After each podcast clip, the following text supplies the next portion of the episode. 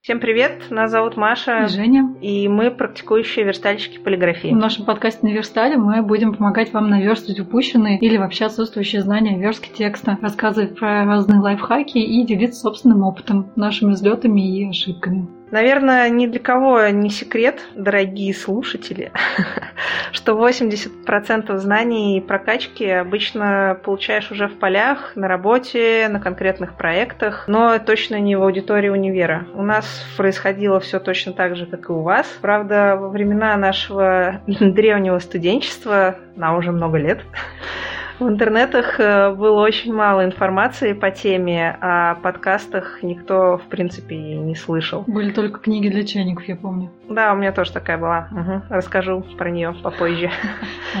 И вот мы подумали, что было бы круто сделать что-то такое очень доступное для всех, что будет как-то помогать прокачиваться. Ну, то есть рассказывать доступным языком о профессии на живых конкретных примерах из нашей практики. Да, мы будем рассказывать про верстку текста, и мы поняли, что многие люди не имеют об этом никакого понятия, или оно реально очень странное. Нас сейчас спрашивают, вы верстальщики сайт сможете сверстать? И мы сразу отвечаем, нет, ребят, мы полиграфии. Да, что это такое? Такое. Ну, в общем, есть верстка сайтов, она же программирование, а есть верстка полиграфии. Да, и эти два понятия, на мой взгляд, разные, как э, огурец и сникерс.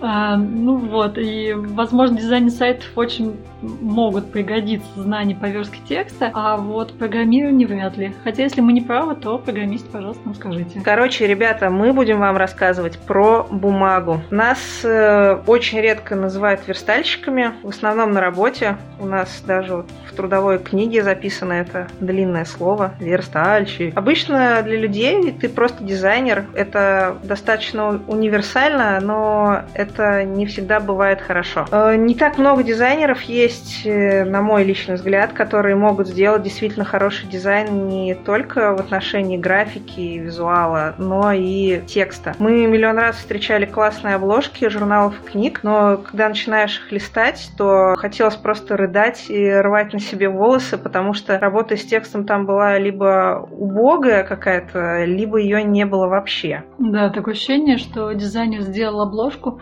проявил все свои профессиональные качества, а на текст у него уже то ли сил не хватило, то устал, ли устал. Бедный.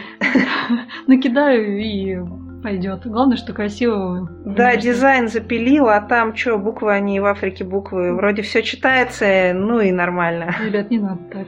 Да. А, и это еще не самое страшное. Миллион раз нам приходили исходники от дизайнеров, которые были сверстаны в фотошопе, иллюстраторе. Ага, или... и помнишь, эта газета у тебя была в Корле? Да, это было ужасно.